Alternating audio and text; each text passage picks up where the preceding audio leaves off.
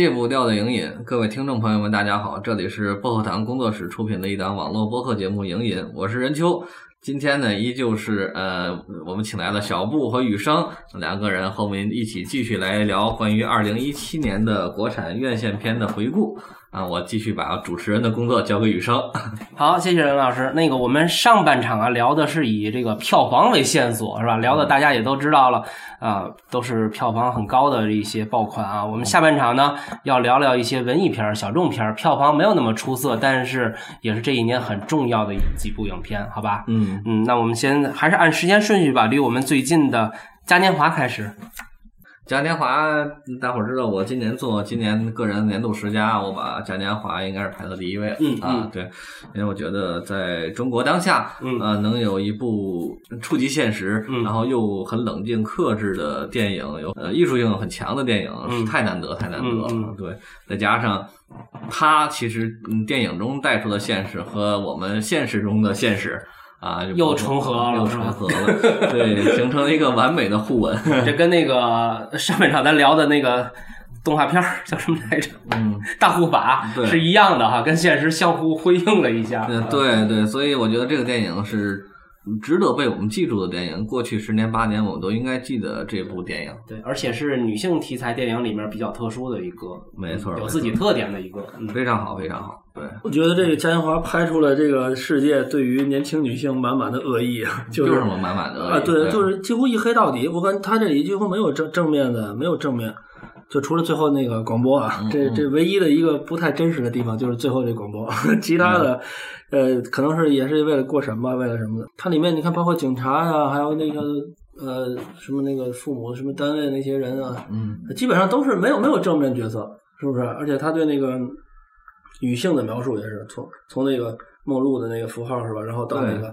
呃这个酒店里那个小服务员，呃小服务员那那姐姐，对吧？然后包括这个被被侵害的这两个小姑娘，对，就是说我们现在在中国当下，虽然看起来经济发达了，好像进入这种半发达国家的行列了，但是在意识形态上，我们还是一种很传统的男权社会的这种思维。嗯啊，包括就是很简单，举个例子，在最近总在网上看到那个视频打小三儿，啊，对吧？嗯啊，你为什么要去打小三儿呢？你为什么不应该惩戒你老公吗？嗯对吧？其实这种男男男权社会的思维太可怕了，就是所以呢，才这个电影才难能可贵。嗯它给我们拍出了在现在男权社会这种意识形态下，女性生生活的太不容易了啊！对，对，除了它的这个主题很高之外呢，从电影本身的质量和手法来说，我也很喜欢。就是导演非常大胆，他的视角非常连贯，就集中在呃女主的这个身上，并没有说为了让观众把心里的郁闷抒发出来，而去拍一些女主不了解、看不到的那些东西，包括后来的呃事情真相的铺路啊，医院那些作伪证的东西，对女主是不知道的，所以她就没拍。这种留白非常大胆，这是我非常欣赏导演的一个地方。没错，没像同类的，你像《熔炉》和《溯源》，其实都往往的把这种呃暴力的场面嗯作为一个卖点，或者作为一个噱头，让观众去解压释放，对对痛快，但是他没有这么做，没有，我觉得非常好，这也是我非常喜欢他的一个点。对对，嗯。那嘉年华之后呢，就是很近的《相爱相亲》，嗯张艾嘉的今年的一部力作啊，嗯，对，《相相爱相亲》，我记得我刚看完的时候，这恰好在我的朋友圈里看到了有人说说这是张艾嘉自己的一呀，那啊，对哦，一对对对，然后我自我我心想啊，呃，这你别还是别玷污一一了。我我都没反应过来，你说的是一一，对呀、对呀、这可能确实你仔细想呢，和一一有相像的地方，但是高下实在是差距太遥远，差距太大太遥远，太遥远了。张艾嘉确实我一直也不喜欢他啊，哦这么多年了，不管他演的角色还是他自己导演的电影，嗯嗯就是他没有打动我的任何点啊，嗯我觉得。他可能水准上就是一直是不温不火的那么一个人，对，不差，但是绝对不好。嗯，对，张艾嘉虽然是台湾新浪潮，就是从头就开始参与的这么一个人，到现在为止哈，这个他的经历很难能可贵。对但是就一提到《相爱相亲》这部电影来说，我觉得只能说是完成的不错，只是这个水平基本上还是延续着二十三十四十啊，的对对对，这个模式这几年过来的，嗯，对，就是可以看，但是不要过于的推崇那种，嗯还没到那份儿上。嗯，绝对没到，对对对就就挺是好电影，但是别别咱们别乱说，经典是一定是少数的啊。对对对嗯，好，那再往前呢，就是任老师非常喜欢的《暴雪将至》。嗯嗯，您觉得？您说多说说。呃，《暴雪将至》因为我也做了一期节目，大伙儿可以翻一翻听听。然后，因为我我觉得这么讲吧，就是说，呃，所有中国拍犯罪片的导演，他心目中都有一部《杀人回忆》，对吧？啊，那所以说，这个《暴雪将至》明显还是呃借鉴自《杀人回忆》嗯嗯啊。但是我觉得非常难能可贵的点就是。他把中国的现实揉进去了，正好我们那期不聊一九九七嘛，啊，没错他就是讲一九九七年的事儿，嗯把中国很多当代的现实都揉进去了，然后表现出了呃当时的人们的心中的无望和躁狂带出来那种罪案，嗯。所以这点我觉得挺挺挺来劲的，而且我觉得他对这种意象的传递用的非常的到位，比如说那下雨，他基本上能让整部电影都在下雨一直都在下雨啊，这个贯彻下来其实挺难的啊，对没，错，您说到这儿，我插一句，就是我觉得哈，《暴雪将至》可以是今年国产影片里的一个最佳音效的一个有力竞争者。嗯它除了这个雨之外，铁轨啊、工厂啊那些模拟的声音都非常到位，非常细腻。甚至我看的时候就想到了长江图的音效。对，所以啊，对，包括它的结尾，我也特别喜欢，最后被困在那个车里，外边开始下雪了嘛。嗯嗯啊，对，我觉得啊，确实厉害。就是说，呃，他能想到那么一个象征性的镜头作为一个结尾，这导演他肯定是下了大功夫的，对，对，是吧？就是基本上脱离开了呃《杀人回忆》的桎梏，然后找到了自己的一些风格。他那演讲的时候，礼堂里那个就那群众的那画面，我觉得特当时看是在影院里觉得特别恐怖，嗯就是密密麻麻的一每每个人露一张半拉脸半张脸，本来就是挺恐怖的，对对对，因为那种集体主义的形式下面，那每个人是没有灵魂的，就是僵尸一样，行尸走肉啊，嗯就是那个样子。所以他可可能故意的用镜头表现了这一点。所以到最后不也说他回到礼堂里，就说当年啊，你谁上过台呀？你没上过台吧？都怀疑了自己这一点嘛，对啊，对对对对，很多人说像《杀人回忆》这个这个有点儿，我觉得有点像《山河回忆》的形，但是他那个感觉上有点像任老师喜欢的那薄荷糖的那哎，种，对对是不是对，有点点有点那那种这意思。感觉？那那对，当然他没有薄荷糖做的那么细了啊，对，因为薄荷糖这电影不是一般人能拍得出来的。嗯，他但是他这个人物和这个故事还算立住了，对对对。那再往前倒呢，就是我今年特别推崇的一个片子，可以跟嘉年华并列我心里第一的《不成问题的问题》。嗯，嗯这个我没看过，你们俩说说吧。啊，那我先说吧。嗯啊，我觉得这不成问题问题，首先它本子很硬啊，这是老舍的一个改编。嗯嗯，确实改编的非常的地道。嗯，包括它的不只是黑白画风啊，他真的把那个时代的中国人的风貌和社会问题拍摄的，让人们感觉到今天也没改，就这个劲儿拍出来了，我觉得就特别牛。嗯，对对对我能明白。对，其实你看徐浩峰的好多电影，也能感受当年的一些风土人情。嗯嗯嗯但是可能他那感觉就是，呃，和现在都变了，完全不是没改，是都变了，都没了。对，这问题这片子就是告诉你都没改，到现在中国人什么样还是什么样，两种样子，挺好玩的。所以啊这个是我特别推崇他的一点。嗯呃，我觉得这个不成问题的问题有点像那个，就像老舍的茶馆一样，就是以小见大，嗯是吧？他能一个 很小的一个一个场景吧，然后几个人，然后他表现的那个主题，就像刚才雨生说的，他到现在我们看都像说现在感觉是意思一样的。他你看他那个，说他那个一个一个实干家，最终还是被排挤，然后那些既得利益者还有体制的蛀虫，这这我觉得沆瀣一气啊，就是中国那个人情社会，把那个人情社会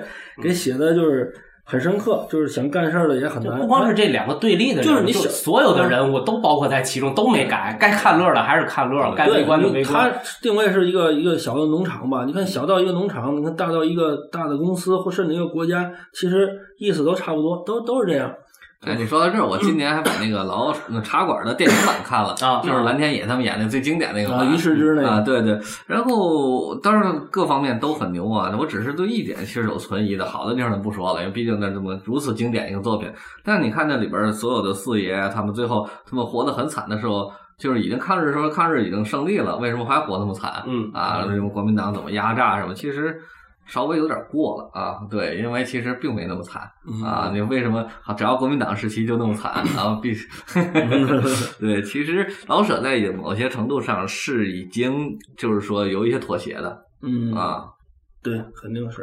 嗯而且这不成问题问题，我觉得他摄影也挺有特点，不光是那个用的黑白这个色彩，还有还有一个就是他的，他几乎每场戏都是一个机位，就是一个镜头一个机位在那儿拍。就感觉都是一镜到底，这一这每一场戏中间没有那种剪剪剪辑啊什么的没有。啊，就有点像我们当时聊过的那个啊，张明啊，嗯，对，张明其实是一个挺被忽视的大陆导演哦，总拍文艺片，啊，对，范伟演过好几个他，啊啊，范伟没演过吧？他都是不太知名的演员，对，嗯比如比如说我上次看那《狼在对面唱山歌》嗯啊，那就是一场一镜啊做的，而且都是动的长镜头嗯啊，对，非常难啊，嗯对对，但是电影本来是张明是电影学院的导师嘛，啊，对，平常也就在学校待着，也是学院风，这个不成问题的问题。梅峰也是，啊都是学院派，很规矩，整个有点有点做像，应嗯该是对，嗯。好，那咱再往前说，我就没有发言权了。科幻巨制《银翼杀手》，这我也没有发言权。啊，这为什么都能轮到我？其实我是呃，因为我们做做了一期《银杀手》节目，当时和老卢嘛在一起争论了好多啊，然后其实也没争论出个所以然来啊。我我当时的感受就是，呃，我不喜欢这个电影，但是我说不出我到底为什么不喜欢。因为为就是我很喜欢《银翼杀手》系列，包括雷德斯科特，因为大伙儿知道我研究赛博朋克研究了不少年头了，嗯那为什么不喜欢？其实我后来也在想，后来包括这次出了资源，又在重新看，就是说，呃，那首先有个前提，就是如果你认为《银翼杀手2049》是一部赛博朋克电影的话，那我就不喜欢，因为它核它骨子里的核核心的东西不是赛博朋克，虽然它的所有赛博朋克的元素都有，这是最可怕的，都有，没一样都不缺，但是它骨子里的核心的东西。不是啊，是还是维伦纽瓦自己的东西啊，就是说你可以跟降临呢，可以跟那个焦土之城啊，甚至跟那些东西啊来去做一个对比，但是不是赛博朋克的东西，这是我从根儿里不喜欢它的原因。另外一个，呃，他的表现方式同样我也很难接受，为什么要用这么长的镜头，如此缓慢的节奏？嗯，其实我是打个问号的。虽然他很装逼啊，对，那非常显对吧？非常有文艺范儿，但是有必要吗？啊，就是你要表现这么个东西的话，一定要用这种模式来表现吗？所以我还是打了个问号的。所以说我是这么理解的，就是说，如果你特别喜欢赛博朋克系列的话。你可能不会不太喜欢二那个二零四九。如果你单纯只是喜看一部科幻片的话，二零四九它毫无疑问还是一部非常好的佳作，是这么个意思啊。因为为什么我不敢碰这个呢？就是《银翼杀手》这个 IP 也太大了，它包含的东西，它有一部动画片儿，还有一个专门讲解《银翼杀手》这个构想的一个讲解片儿。嗯就是这这东西要是放在电影学院里放一期一个学期的课都可以讲出来。啊，是是，其实说到这个，咱可以把另一部那个《异形契约》带出来。啊对对啊，因为是为什么呢？因为呃，《异形契约》《异形》的系列是雷雷德利·斯科特自己的，《银翼杀手》也是雷德利·斯科特的嘛。呃，《异形》一开始从《异形》一七几年的作品，当年其实大伙儿都认为它是冷战背景下，就是来写那人人类内心的恐惧，对核战的那种恐惧嘛，啊，所以出《异形》这个东西。但是后来没想到，他二十多年之后，也就是一一年还是哪年出了那个《普罗米修斯》，嗯对啊，对，一下子他把这个异形这东西就拔高了啊，这这拔高的方向就向人类起源这个方向来拔了。啊然后到了异形契约再出来之后，和它就完全和回到赛博朋克的盒里了。所以说，异形这系列最后是和银翼杀手这个系列是一个互文的宇宙，哦平行宇宙的已经是。啊，所以这三部为什么我会把这个《异形契约》选到我的世家里？嗯，啊，那就是因为它三部搁在一块儿看，那这个三部就很厉害。单独单拎哪一部其实都不是很厉害，照现在这个发展趋势，有可能最后得连成一个宇宙。有可能。但是据说那个《异异形四》就是就是最新的一部流产了，嗯嗯，就是雷德雷德雷德利斯科特最新的那部，呃，整个投资方撤了啊。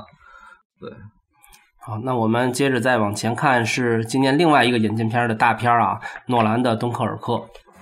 嗯，这部片子我当时看了以后还挺激动的，我跟肖雪是第一个周末就去看了，看完以后我们俩人聊了好长时间，嗯，嗯。确实不错，他也比较推崇诺兰的摄影啊，这种胶片的推崇者吧，嗯，诺兰其实确实有很多的熔断啊，嗯这我也承认，对对，那这而他本身也有很多自己的特点，他在叙事上的呃风格，他在摄影上的追求啊，他对很多细节上的追求的极致，嗯这确实都非常值得称道。嗯我们诺兰所有电影我也都看了，嗯，但是呢。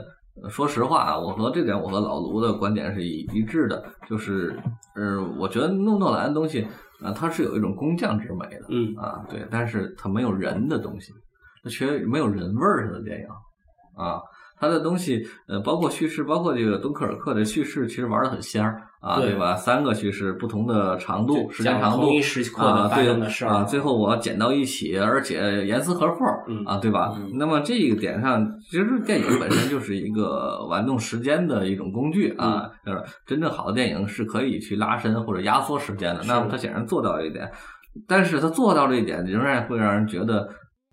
他他还是太匠气了，你知道吧？啊，他就是我一直说诺兰是像一个数学家，啊，他是用数学的方法平衡所有的东西。我大概明白啊，您的意思了。把这个没完所有的点都要完美的体现出来，而不能是有一些灵光乍现的东西。没有，在他那儿绝对不会有这种东西。就是一部完美的机器，哎对工业产品就是？精确计算，对对，所以说，但是你我们回过头说，好莱坞这个体系内能出诺兰这样一个人，也也挺值得就是欣慰的，因为他毕竟和普普通的好莱坞大片还是有明显的区别的是的，是的，啊。对，但是就是我们还是想把它往高处看嘛，就是如果和电影史上的一些大师相比的话，嗯，那么他可能就差在这个点上，他骨子内心当中是缺人味儿对对。对，我觉得敦刻尔克就是形式有点就重要了，大大于他就是我感觉他已经把一个很单薄的故事，就是尽量的想想法给他讲好看了，就感觉故事挺没有什么戏剧性，就是强行设计点那种戏剧性，它里面诺兰的初衷可能就是要拍那一对对时对刻的所有世界所有的这个角度看这一个场景，所以这个电影未来会是电影学院的教学片儿，这是没有问题的。对对，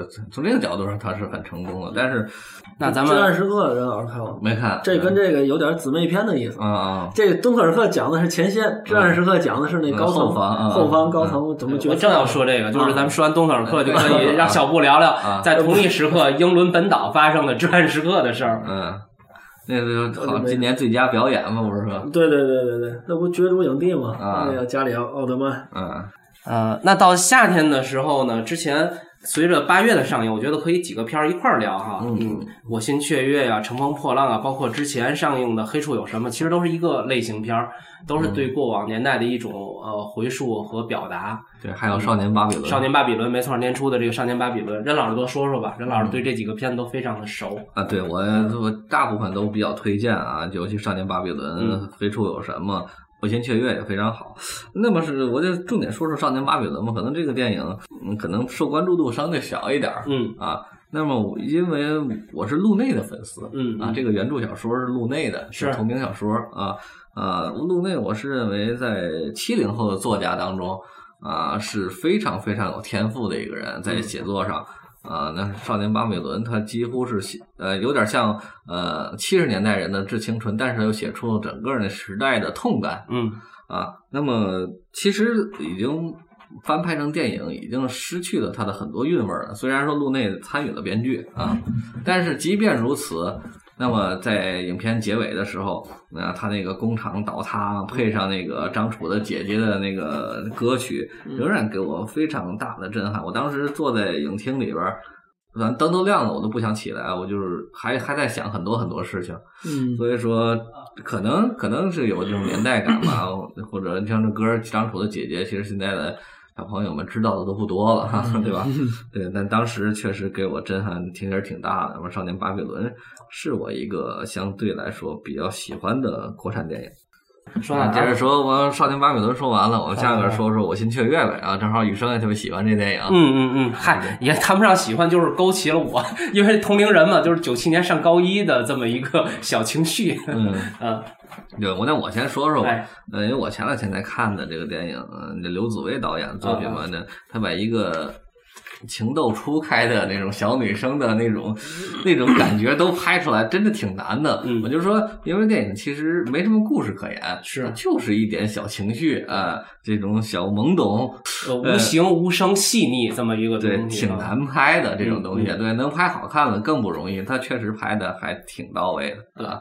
包括他很多细节，比如画板书的时候呀，总去某个老师的办公室呀，嗯包括一些弄花啊什么的，这些其实就是怎么说呢，叫无形无声的，就是生活里本身就是这样的，他拍出来，然后你就自然能从他那儿感受到。当然，你要说细节，其实因为我觉得九七年的话，那些人穿的都太漂亮了，应该没有这么漂亮，是是啊，对吧？校服的镜头应该再多点，而且那个女主几乎都不穿校服，天天穿的很漂亮的裙子晃来晃去，这这也太不正常了。她选的还不是一个特别标致漂亮的女生，就是就是一个很一般的大众脸儿，我觉得就这点也不错。对对，但确实她能，我就说他把那个小女生的这种情绪的变化拍出来，用影像呈现出来了，包括他夜里在那辗转反侧呀，啊，这这还那种感觉太对了，所以说导演还是有才气的啊。对，这这片子还是可以的。对，因为我看那片子就感觉摄影上也肯定也不是一般人。后来一查，果然侯荣给做的摄影。哦，侯荣也是一个第五代还是第六代导演。他的用光挺讲究的，挺讲究的，挺讲究那个片子，所以并不是那种特别粗粗制滥造的电影啊。那就还有《乘风破浪》还说吗？可以说说，可以说说韩寒嘛啊，也是一个玩了一个穿越的梗啊，回到以前。还行，我觉得那片子呃，剧本啊和表演啊都还可以，及格以上吧。什么新的兄难弟嘛？啊，对，就是翻拍嘛。对，这是翻拍。他这点做的不太地道。他要说明是翻拍也就罢了，他就不说。他在结尾的那个字幕上打上了一个借鉴什么的。啊，对对。那么我就是觉得，呃，其实从文学作品上也能看出来，就是呃，就是你如果和我们当刚才说的路内相比的话，那韩寒的话作品。肯定在这种成熟度上，我觉得是比不上路内的。嗯，那么他电影表现在电电影上也是一样，但是它受众会更广啊，这也是韩寒电影和他文字表现出来的平等的一种。态势 啊，对，所以没什么可说的，很好看 啊，然后也没有太多可讲的地方，受众也很广，所以卖的也很好啊。嗯，对对，音乐选的还还还行。嗯，对，赵丽颖很漂亮。嗯，那咱说完这个怎么说呢？节奏比较欢快的一轮电影之后呢，咱们回到一个挺闷的《一念无名》。《一念无名》今年被很多业内的人都评为个人的十佳了，两位怎么看？一念无名也是今年的，今年今年的，我还特意在电影院看的。嗯嗯，是因为港片儿，这这我们讲港片现在示威就整个衰落的太厉害，太厉害。嗯，那么在现在这种态势下，真正能拍出自己独立的风格的香港导演越来越少了。嗯，你要不然你就像《踏雪寻梅》那种，那就注定了和大陆的院线无缘。对。对吧？那么如何想又想上大陆院线，又想表达自己的观点的话，那一念无名可能是一个选择。嗯啊，怎么借一个这种躁狂症患者嘛？对，躁是躁郁症还是躁郁症？躁郁症。躁郁症。对啊，然后其实他还是在写港人的心态嘛。啊，就是因为包括我前些日子一直在讲彭浩翔嘛，就是香港电影啊，确实有它很多独到的地方。但是你要如果站在更高的角度，他讲讲他影片的这种内核的话。那么一般讲到头儿，他们也就是港人的身份认同啊，基本上都会归到这上面来。没错，没错。那那么一念无名其实同样有这种港人的身份认同在里边儿啊，所以说，嗯，至少片子上是可以的。但是我不会认为他是成为十佳，因为 反正我看完以后，就是这片子能耐心的看下来。但是你让我看完之后说。一二三呢，我也说不出来，就这么个片子。因为现在的港片就是，如果好一点港片就是走隐喻这系统啊，那梅亚新就是隐喻香港人，你得玩玩里在里边做功课，包括很简单，我们举那当年的例子伊莎贝拉啊，就是里边很多啊，为什么他的父亲不认他是另一个父亲啊？这种错位感，对吧？身份认同嘛，对吧？年头的算法，比如说大丈夫里边，彭浩翔里边为什么说五年之前他被抓起来？那么现在是哪年？现在二零零二年，自己算去吧。啊，对，这种都是小的。算起太多太多了，最近港片都走这个技术 环节，这种挺多的啊。对啊，对，那因为他没法办法明说嘛，只能通过这种隐喻的方式来说。春秋笔法，下一个还是那个余文乐的电影《春娇救志明》，这怎么样？刚才正好我说到彭浩翔了，对，我最。今年有两个月的时间在研究彭浩翔哦啊，对，真的花了大大功夫研究他。这是一个呃，怎么说？几年前的一个世代的代表人物。对对，就是香港九七年九七之后，除了银河映像、杜琪峰，然后包括这个许鞍华之外，再新冒出来导演就彭浩翔了。嗯啊，几乎就没有第三个人了。嗯啊，那么彭浩翔其实早期的作品，现在有十四部电影吧，都都挺好的，但是他北上了嘛。啊，对啊，自从他北上了之后，他的片子就基本没法看了啊，所以说我就说他心态有点失衡，就是他的才气还是有，嗯，但是他又就在这种环境下，就就是创作上受到限制，然后他又找不到一种特别合适的方式来表达自己，就出来这种春娇救志明，还有什么。反正我觉得这个跟《春娇志明》系列前两部简直就没法同日而语的那么一志明与春娇第一部是最好的，那是对黄浩翔自己小那灵光的股劲儿啊味儿啊全都出全来了第二部就已经差很多了。第二部就到北京了，对他已经北上了，嗯就是像黄浩翔的整个创作生涯，就是以北上为这个分界线您。说这个艺术工作者是不是跟他的生活环境能不能施展拳脚，或者说气场对不对，特别有关系有？关系啊，他这个你周围的团队的人的组合对都是没错儿，嗯。在这儿合作都是新人，包括呢，我当年看杜琪峰的一个纪录片儿，啊，就是他在大陆拍，因为他好多电影其实在大陆拍的，然后就吐槽，嗯。就说我来了，我得我得场工啊什么我都得带着，这是大陆这边拍戏最大的问题就是不专业，嗯。啊，前两天我看那个题外话，那个小布特别喜欢他成龙大哥嗯。聊那个 闲谈清谈节目的时候，就说我们成家班来到内地，哇，你看拍文戏的工作人员和我们成家班完全就是两种气质、两种气场。嗯哇，内地的导演一看，哇，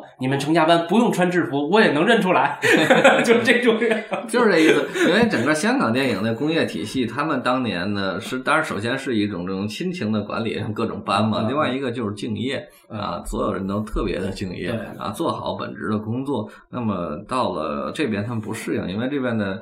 还是草台班子的方式，就是中国这边大，虽然五百五十九亿元了，嗯嗯嗯但是我就说中国电影工业到现在没有搭建起来，还是处在手工作坊具体到工作人员的个人，他还是在干一个吃饭的活儿，对他不是一个忙活的事儿。对，你说你你看，我同样你横向比较一下，身边的韩国电影工业已经起来了，好多工业水准之上的东西出来，印度的工业体系也出来了，对吧？那么在咱中国，虽然它有这么高，世界第二的票房市场，它没有搭建起自己的工业水准，啊 OK，连剧本。都好多都不过关。哎，对对对对，OK，咱们进首歌，我休息一会儿。好的，我们下半场见。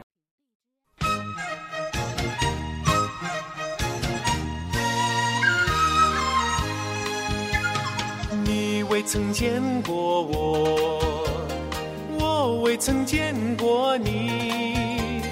年轻的朋友一见面啊，情投意又合。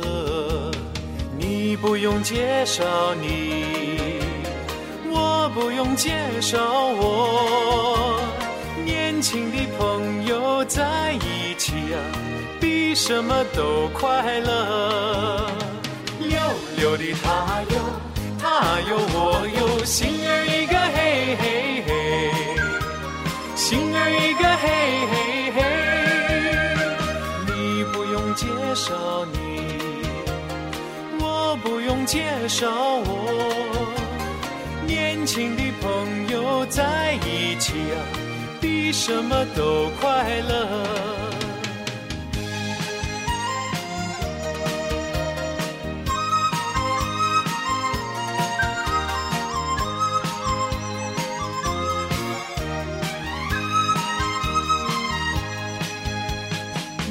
未曾见过我，我未曾见过你。年轻的朋友一见面啊，情投意又合。你不用介绍你，我不用介绍我。年轻的朋友在一起啊，比什么都快乐。溜溜的他哟，他哟我哟，心儿一个嘿嘿嘿，心儿一个嘿嘿嘿。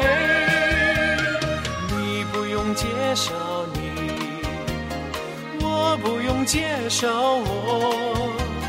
年轻的朋友在一起啊，比什么都快乐。溜溜的他哟，他有我有，心儿一个嘿嘿嘿。溜溜的他哟，他哟我哟，心儿一个嘿嘿嘿。溜溜的他哟，他哟我哟，心儿一个嘿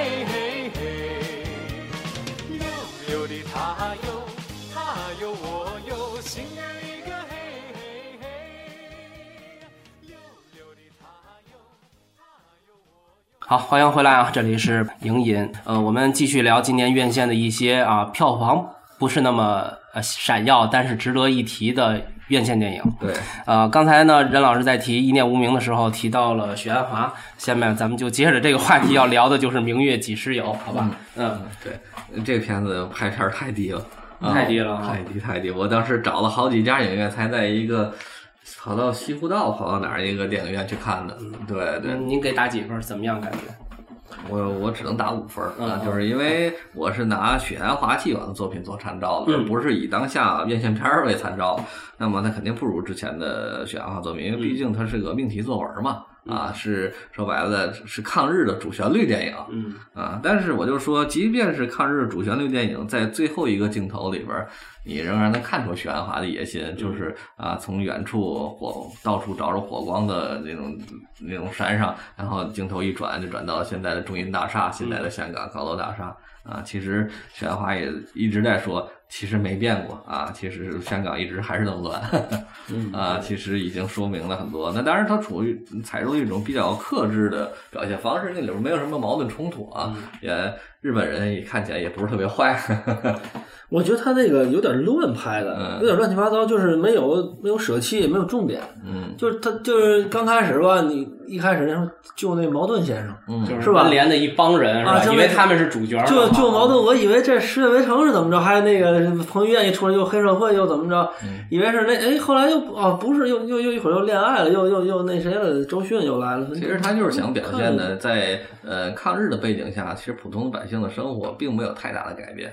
对该恋爱还是恋爱，该谈抗抵抗还是抵抗、啊，因为它属于游击队嘛，他们那个东西都不是，而且都不是属于受什么领导的游击队，就自发的。对啊，嗯，啊，我是感觉看完以后我也没给太高的分儿，因为什么呢？我是对许鞍华的这个旁白的手法啊，现在产生了一种也不说审美疲劳吧，反正还过分，就是甚至有点反反反感了。对，你从阮玲玉那儿吧还可以，我觉得还行，能接受，还不错感觉。然后到黄金时代的时候就有点愣，嗯到明月几时有的时候，他用那个影帝去演那个出租车司机的一个老人化的一个讲解，我觉得太出戏了。你还不如用一个群演去说那些事儿了。嗯嗯，对，反正我就对这个环节特别的难以接受。现在啊，梁家辉，对对对，对对，我觉得梁家辉，你就明显能知道这是个影帝在演嘛，就嗯没有任何的说服力。对于你要讲史实的话，对吧？所以我 我就对这个环节特别的不能接受了。现在，其实啊或者说他们，我刚才也说了，香港电影讲多了都是身份认同。其实这也一样，虽然是讲历史，他并不想讲的，还是讲现在当下港人的身份认同。嗯啊，没有变化。其实这点上，我一直说这也是香港电影的一个很大的一个缺陷吧。讲来讲去还是点事儿。好，那咱们就跨一个节奏吧，说一下另外两部片子啊，可以一块儿提的，就是《皮上上的魂》和《冈仁波齐》。这两个我觉得就是就是跟刚才许鞍华这个就我说的那不能接受那点一样，就是那你你你你是不是一个纪录片儿，还是一个故事性的伪纪录片儿？对，都是张扬导演的，一连上两部电影。嗯这冈仁波齐，我觉得就是大家好像这个一帮就是文艺青年们还都很推崇那个电影。对对，我不知道为什么，可能一一一碰到这种什么西藏啊，这种这种是吧，磕长头啊、信仰啊、宗教啊，大家可能就对这个特别的，就就就因为缺乏信仰嘛，所以就对信仰的东西崇拜，你知道吧？是，可是我觉得这个我看完之后没有什么感觉，对它有点像伪纪录片儿，它就是伪纪录片儿对对对对啊，可是它它不是纪录片儿，对吧？它伪纪录片儿它是一个剧情片儿。是啊，可是拍的就感觉真的他是是告诉你这些人朝圣的一个过程，他要面对多少困难。他只是把真实发生的事儿拍成剧情片儿给你看，对，对让就怎么说呢？刚才你说的那些崇拜图腾的人嗯认为这是一个纪录片儿。对对，或者说从我的，如果你是抛开这些记录不记录的问题，咱单纯就说他这种信仰的意义在哪里，嗯对吧？他认为里边说了，呃，苦生苦行的意义在于为众生祈福，也为自己祈福，这是里边人物说的话，对吧？但是如果你真回到佛法的话，没有哪个佛法是让你 以苦为先的，这个是呃释迦摩尼。创立佛教之前那个流派的人在干的事儿。嗯嗯 对啊，苦行嘛，释迦牟尼也自己也试过啊，去苦行之后觉得这事儿不靠谱啊，真的不能悟，所以说还是要回到菩提树下才能顿悟嘛。所以说佛法讲万法尽在自心，啊，何不从自心中窥见真如本性？对，就是你从你内心当中的信仰，其实是可以找到力量的，没必要去做这种无谓的苦行啊。是，我觉得他这个题材也不新颖啊，就是而且就没就没有不知道有什么有什么意义，而且人物也也没有什么也没塑造出什么人物来，而且我觉得这个就不舍不舍得花钱配个音乐我，从头也没什么音乐。所以就像行为艺术，我我觉得我我我看我之前呢在优酷上看过一个短片儿，那个叫叫进藏，就是讲的什么五路人马，当然那有点广告的片儿的嫌疑，但是啊，它有故事有人物了，还还拍的还挺好，当时看还挺震撼的，就怎么去去西藏的几路不同的人，有不同的追求，然后有老头带着孙子，有什么的，就每个人吧，有孤独一个人的，还有这个路上遇到一些僧侣是吧？有那哥俩僧侣，就是从小都不结婚，一直在，就他那个人家拍的，我觉得都比他叫成功那导演，反正那个我觉得你看完之后有感觉，他这个没就是因为如果你是一个讲佛学的电影的话，那么在中国当下这个影坛上，没有一个人是能讲出来佛学。呃我看了那么多啊，包括那个万马才旦，万马才旦更多是拍的是西藏文化的没落，他也讲不出佛学。那么我最近看的最好的，包括今年十佳也选了，就是不丹的活佛，嗯啊，对，有什么宗人什么切么切什么宗长的宗萨是吧？啊，对对啊啊，他那是拍的佛教电影，对，那是真厉害、哦啊。对，就是通过一个特别简单的故事给你讲一一大堆道理、哦啊。对，那个准准备看，电影，准备看看。行，对，就叫黑马黑马嘛，今年的那个。还有一个就是《皮绳上的魂》，对吧？这也是张扬，但是他这个是一个剧情片了。我觉得他这个挺挺挺反讽的啊，这俩电影。他本来那《冈仁波齐》是一个就伪纪录片嘛，就很平淡的，嗯以为那个应该是没什么，按按感觉没有什么卖相，是不是？嗯没想到那个票房还挺高。嗯这《皮绳上的魂》呢是一个剧情片，而且还有那么一点儿这个魔幻色彩吧，有点超现实的东西。本来以为这个应该能能能能能票房高，结果这个倒没有，而且这个在剧剧场的上映的时候，据说删了十多分钟吧。嗯我我后来也是看了资源，然后这个我感觉是，反正节奏是很缓慢，嗯剪的那些其实我觉得也没有太大影响，而且比较沉闷。它这个就是，它也值得称道一点是吧？它是三条线索呀，三条不同时空的线索，它平行剪辑的。嗯哎，有这么一个，这还是算一个小亮点吧。到最后，哎，合在一块儿，他一个写这个书的作者和一个那书里的主人公，那主人公就就是送那护送那个圣石什么去什么地方，也是一个有罪的人，怎么的？最后就有这么因为之前还有一套，还有一条线是复仇的，哎，嗯。这三条线，对他给因，为对于张扬来说，不管他最早的爱情麻辣烫啊，到时候洗澡啊，嗯嗯，嗯，到后来的什么逃飞越疯人院的，呃，老人院，老人院，老人院，院，对，嗯，没对导演留下什么印象，就是应该不差，但就有点像张艾嘉，你知道吧？啊，对对对对对，不上不下的那哎，种，对，不上不下，很嗯尴尬的一个。你也能说出来几个他的字，但是呢，也也不是说特别经典、特别牛逼，也也也不至于。对对，就这种感觉。嗯，那他这《屏上的魂》，我看有点武侠片儿，或者是美国西部片儿的那种感觉。嗯，他有点，反正是借鉴了很多那些东西。反正您一看的话，应该能感觉出来。嗯，呃，我还想到什么双旗镇刀客之类的，它有 有就是很多影子，很多影子。对，那说到这个，你可以说说《绣春刀二》呗，对吧？毕竟同样是武侠片儿，今年也是非常火，我看好多人都把它选入十佳了。哦，这个都也选十佳了。对，《绣春刀二》，对我也很纳闷儿，对，呃为什么他会选进十佳？这这种这种电影，我觉得他其实也是在尝试，就就跟刚才说的那些个新导演的那个处女作那几个文艺，我觉得差不多。你说他是个，你当武侠片看吧，他应该我就感觉他有点突破。他、嗯但是你要当真正的历史的这种政治这个历史片来看，它你又会觉得里面有很多问题。嗯啊，他就比如说我我看他那个就是开头那个就是正办着案办案了嘛，在现场、那犯罪现场正办案人命案什么的，然后这领导上级刚离开一会儿，这下属就在那喝上酒了，对吧？然后这你觉得这都不不可能的事情对吧？对吧？然后但是他有有一些氛围还我我印象比较深刻，还挺好，比如说像那个就是那个过来说说。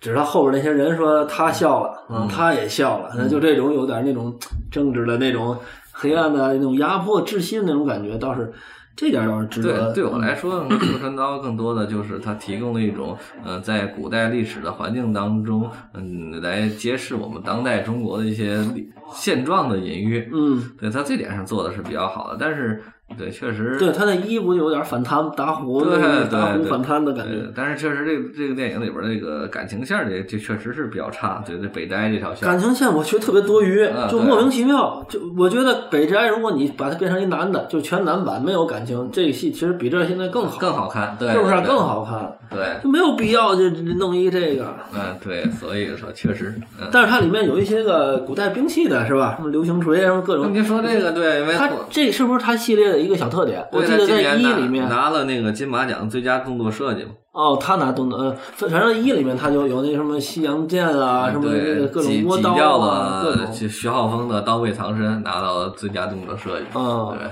他对他对这一个兵器的这种奇观的展现，我觉得这是他的一个这个系列的亮点。嗯没错，没错。咱们聊聊闪光少女吧，还有那个哀乐女子天团是吧？任老师这俩都看了，您怎么那么有闲工夫 看这片儿呢？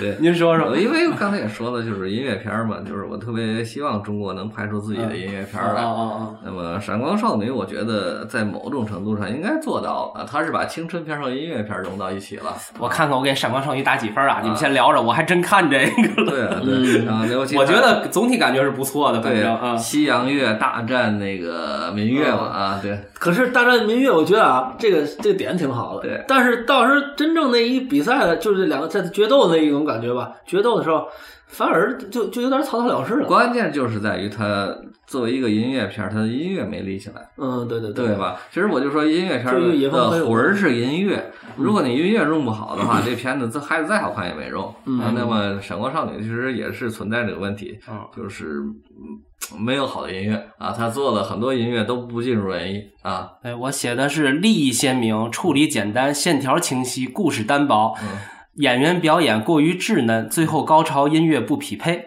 而且也不匹配。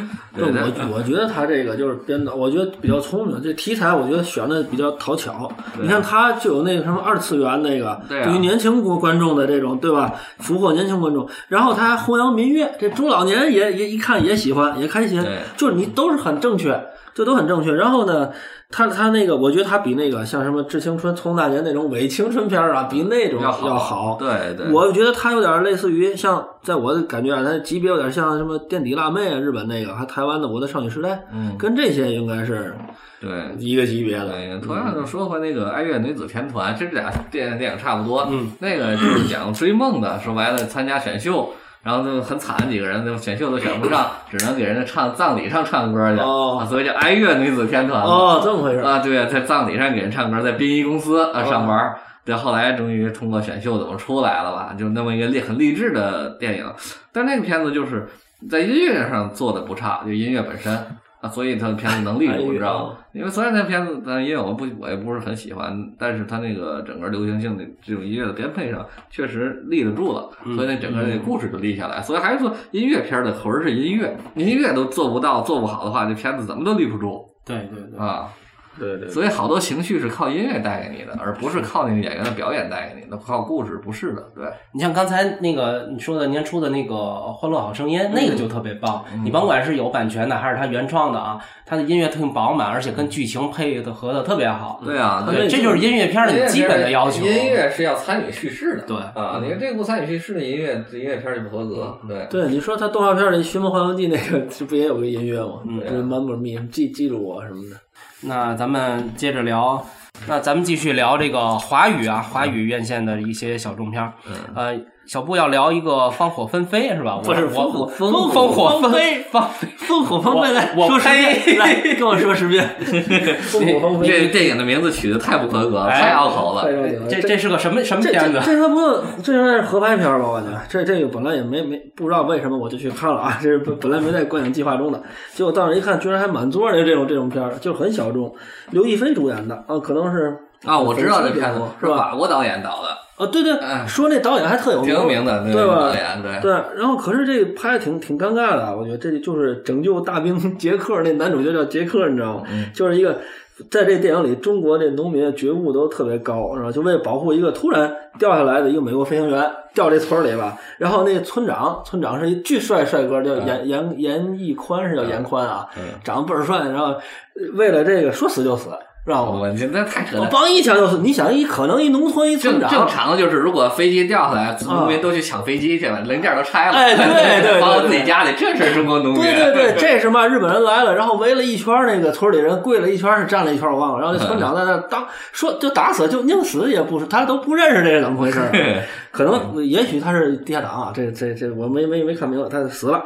然后这这个刘亦菲主演这小寡妇呢，她是孤儿寡母，自己带一孩子，也不也什么也不顾啊，不顾 说闲话，就把这养在把这个藏在家里，把这飞行员藏家里之后，还给他做好吃的炖鸭子，还给他做拐杖，而且居然还拿着他的大兵的衣服去河边洗。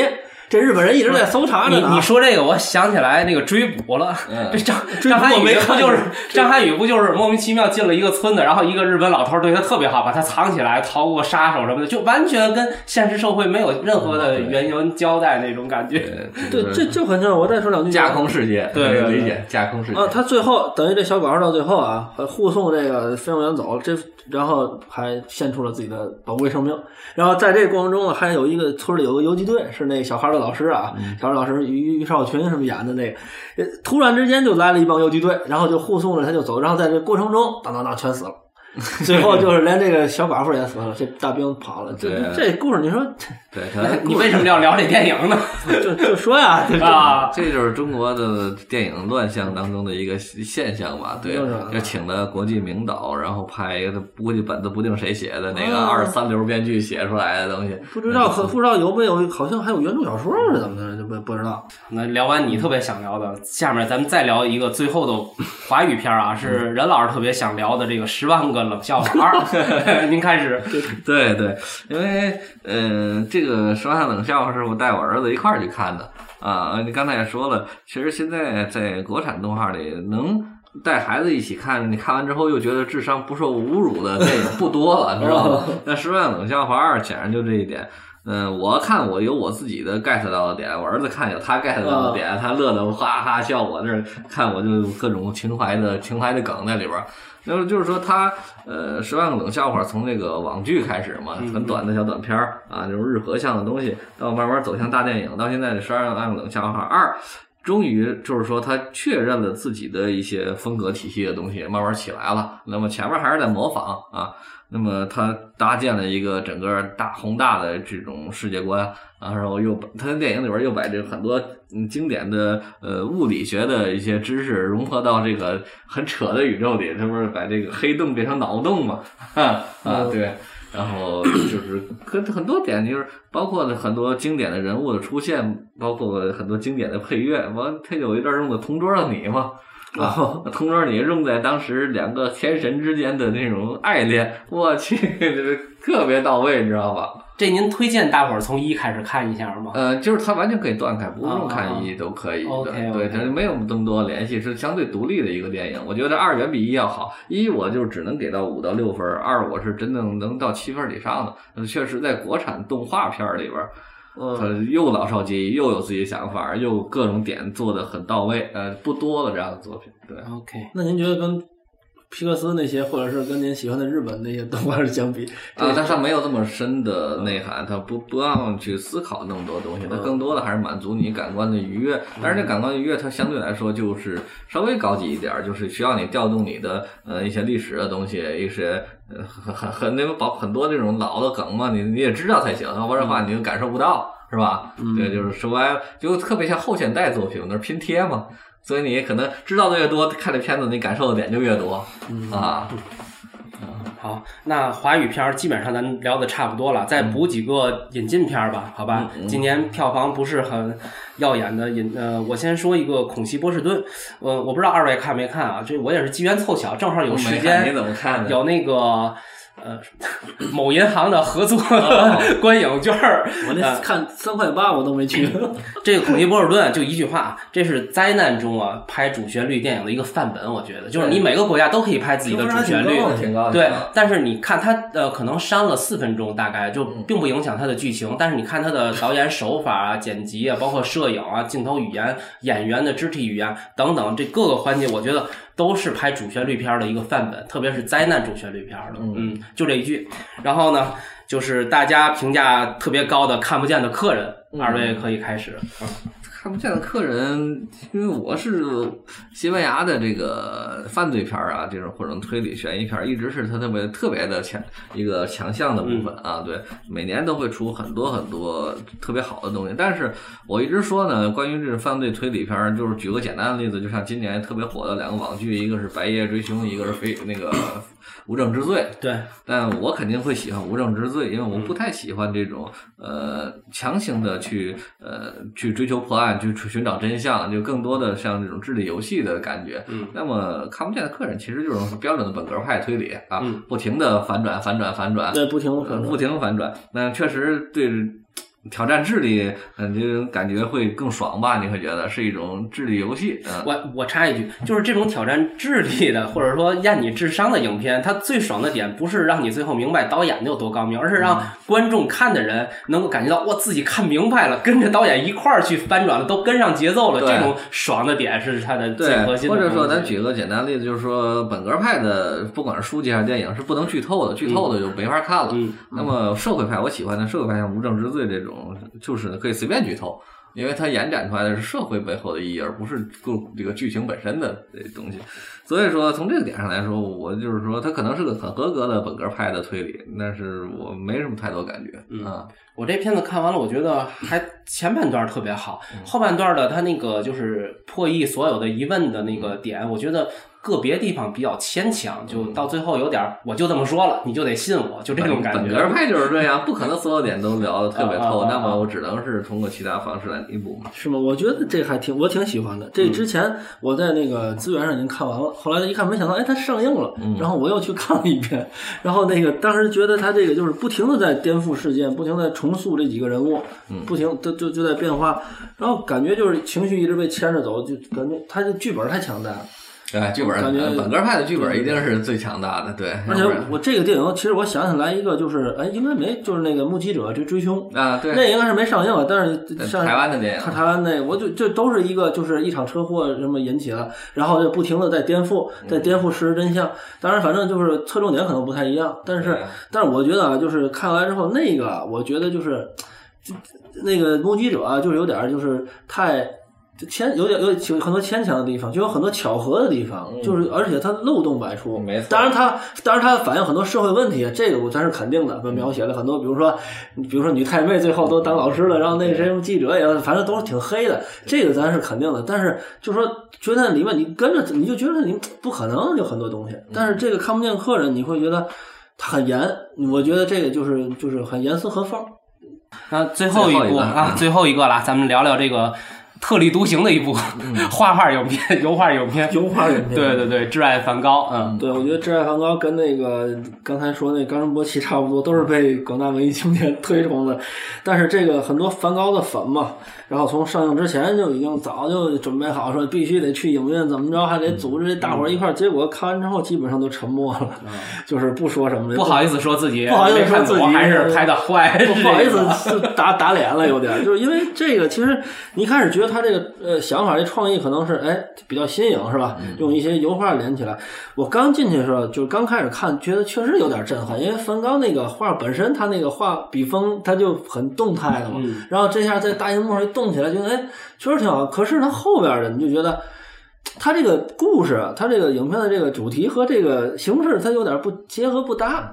对不对？你并不是说，如如果你还不如说，就完全展现梵高什么绚烂多彩的一生啊，各种画飞扬，可能会挺好看。你也很简单，可能很好看。但他是个推理，梵高怎么死的？这一个像侦探似的，就推理他怎么死的，问的是是自杀还是他杀，然后在一直在那对话，得得得得，一直在对话。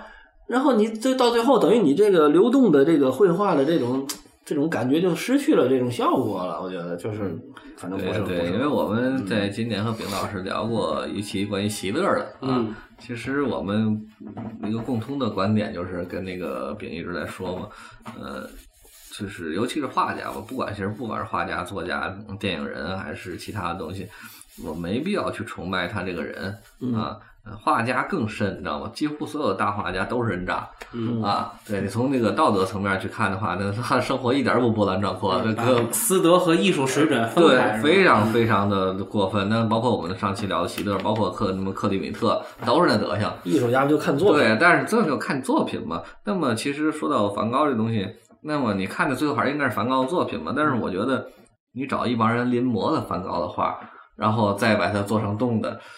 我觉得这我接受不了，对我连看作品的意义都没有了，那为为什么要看这么个电影呢？就当一次行为艺术呗，嗯一群当代艺术家致敬的行为艺术，把它拍成电影。啊对呀、对，所以我没对这种片子毫无兴趣。嗯，对，说结束语吧。啊，OK OK，那哎，么，我能说两段。嗯，您说啊 我想说一段结束的。啊，二零一七年，这个有的国家呀，已经拍出了这个政府枪杀民主运动的这个人士的出租车司机，有的有的国家拍出了那个底底层群众、呃低端人口反抗发生暴动的底特律，啊，也有的国家拍出了集权统治对于人民的这个戕害，他们先杀了我的父亲，柬埔寨女儿的回忆录这种。对，可是有些国家呢，还是在电影院里在观看着一些被删减过、被修改过的电影，电影的本身呢，也是还在被这个政治威逼、被资本利诱着，然后这种现象，我们希望二零一八能会好一点吧。嗯，应该不会改变。嗯，只会更次。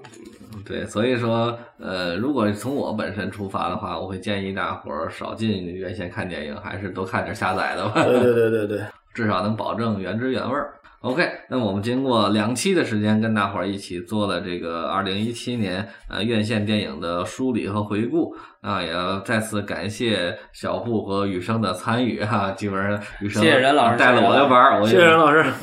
好吧，那么希望以后呢啊，他们两个人还能多多参与我们的影影节目啊。今天的节目就到这里，大家再见。拜拜。再见。